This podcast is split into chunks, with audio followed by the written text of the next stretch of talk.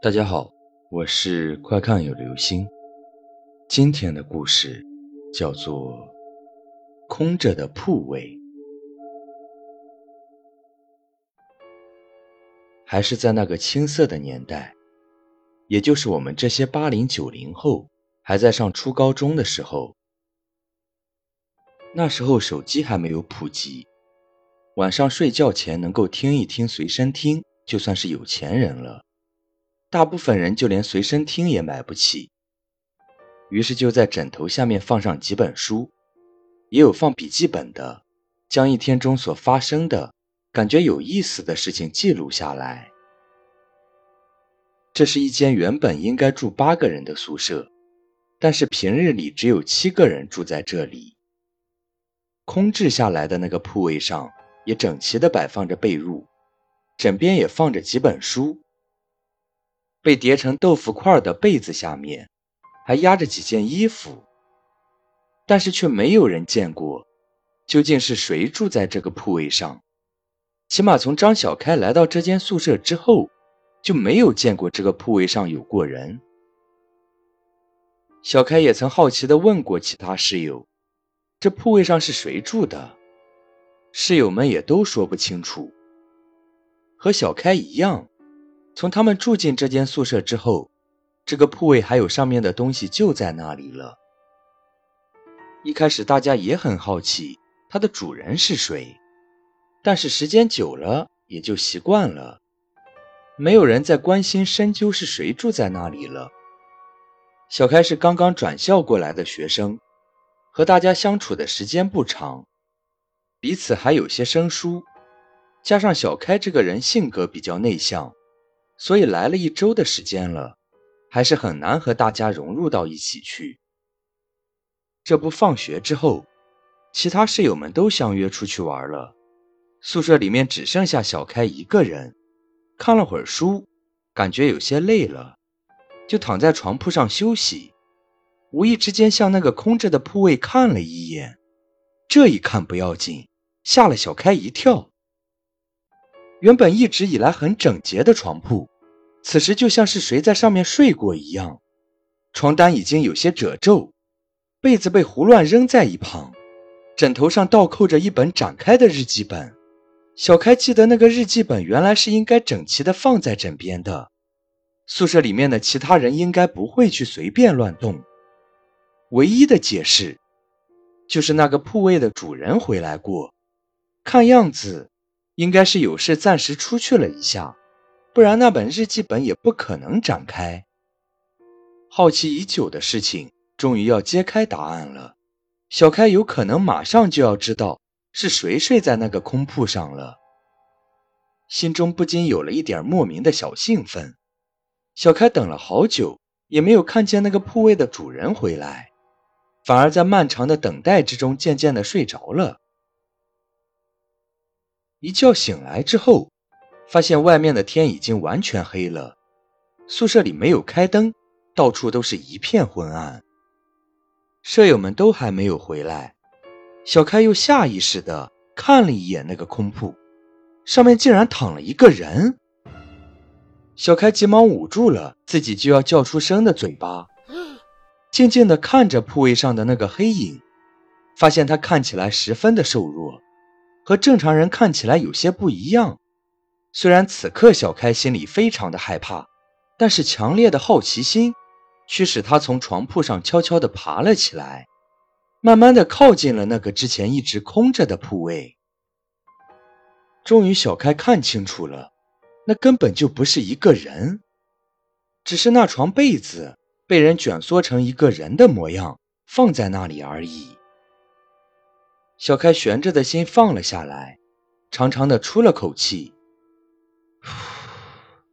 但是又马上提了起来，因为他突然意识到。被子既然换了摆放的方式，那肯定是有人进来过。但是宿舍里目前一直都是他自己，宿舍的门又是被紧紧的锁住的。那么这个人究竟是谁呢？难道真的是见鬼了？想到这里，小开害怕的打开了宿舍的灯。有了灯光的照射，小开的心里也踏实了很多，不再像之前那么害怕了。空铺上的那个被子看起来总是让小开觉得别扭，于是就爬上床铺，将那床被子重新叠好。在叠被子的时候，一个日记本掉落出来，正好摊开在小开的面前。只见上面写着几个鲜红的大字：“既然来了，那就在这里睡下吧。”这几个字看得小开感觉有些毛骨悚然，直接将日记本扔掉，连滚带爬的回到了自己的床铺上，用被子蒙上了头，开着灯，一直等到自己的舍友回来了，他才把头从被子里面伸出来，再看那个空铺。上面的被子不知何时已经被重新整理好了，就和之前最初见到的时候一模一样。舍友们见小开脸色有些不正常，就询问他是不是生病了。小开想要把自己经历的诡异事情说给舍友们听，但是这种事情无凭无据的，估计他们未必会相信。于是小开便对室友们谎称没有事。天已经很晚了，大家都回各自的铺位上睡觉去了。因为此时宿舍里面已经住满了人，小开也不再害怕了。躺下后没多久，便又一次睡着了。但是睡了没一会儿，他猛然间惊醒，因为他突然想到宿舍里只有七个人，但是有八个床铺，怎么可能睡满呢？借着窗外明亮的月光。